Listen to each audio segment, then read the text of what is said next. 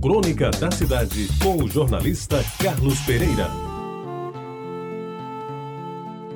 Amigos ouvintes da Tabajara, Hoje é quarta-feira de cinzas. Eu me obrigo a falar, evidentemente, um pouco ainda sobre carnaval, que terminou ontem, hoje de madrugada. Mas falar de carnaval já não me interessa tanto, porque já passou, foi embora e daqui a pouco quase não se lembra mais, a não ser aqueles que foram protagonistas de namoros que começaram ou acabaram. Na terça-feira de carnaval, insossa, tranquila e sem maior motivação, eu decidi discorrer sobre a quarta-feira de cinzas do meu tempo.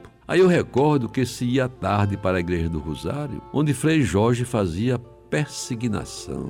Éramos ungidos com óleo pelo polegar na mão direita enorme do frade franciscano. E aí ficavam as marcas de três cruzes de cinzas, uma na testa, outra na boca e a terceira no peito.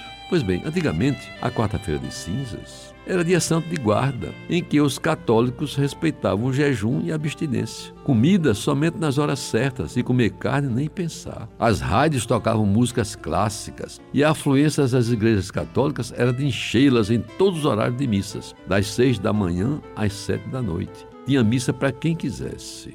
Hoje em dia, a quarta-feira de cinzas é praticamente um dia comum. Essa história de não comer carne, fazer jejum, tudo isso passou. Agora, o que tem ainda hoje, sobre isso que eu lhes falo a seguir, é carnaval. Por incrível que pareça, essa história de carnaval de Salvador até tarde de quarta-feira de cinzas, como hoje, é recente. É invenção de baiano que não queria trabalhar e prolongava o feriadão. Parece, eu acho, que Ulisses deve lembrar disso, que vem dos tempos do primeiro trio elétrico Dodô e Osmar, animados pela letra da música bem cantada por Caetano Veloso. Atrás do trio elétrico só não vai quem já morreu.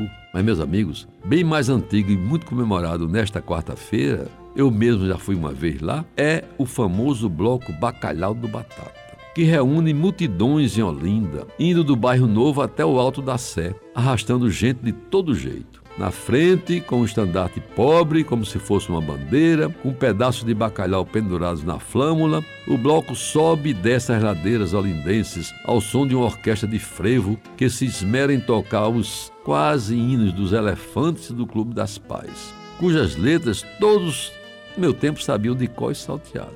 Naquela época, eu acho que até assim ainda é hoje, o Batata não tinha seguranças, não tinha abadás, não tinha alas nem corredores, fantasia quase nenhuma. E o importante, isso sim, era a presença maciça dos garçons, que tinham trabalhado e muito do sábado até terça-feira. E agora se esbaldavam na Praça do Jacaré, com um litro de rum montila e uma garrafa de Coca-Cola, fosse debaixo do sol forte ou de chuva torrencial. Eles mesmos se serviam, como deve acontecer hoje. Não havia patrões nem empregados, eram todos juntos e misturados. Pois bem, quando o sol ia sumindo naquele tempo, na quarta-feira de cinza ao que eu me refiro, ia sumindo no horizonte e Batata recolhia o seu bloco e, como não poderia deixar de ser diferente, todos desciam a última ladeira de Olinda ao som de vassourinhas. Exaustos, molhados de suor ou de chuva, jogavam as últimas serpentinas, esvaziavam o saco de confetes e tomavam as últimas doses de Cuba Libre que estavam restando da festa.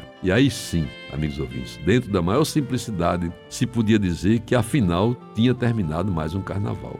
Eu espero que isso aconteça ainda hoje. E ao longe, ainda se dê para escutar os acordes de Até quarta-feira, meu bem, não me leve a mal, pois acabou o carnaval.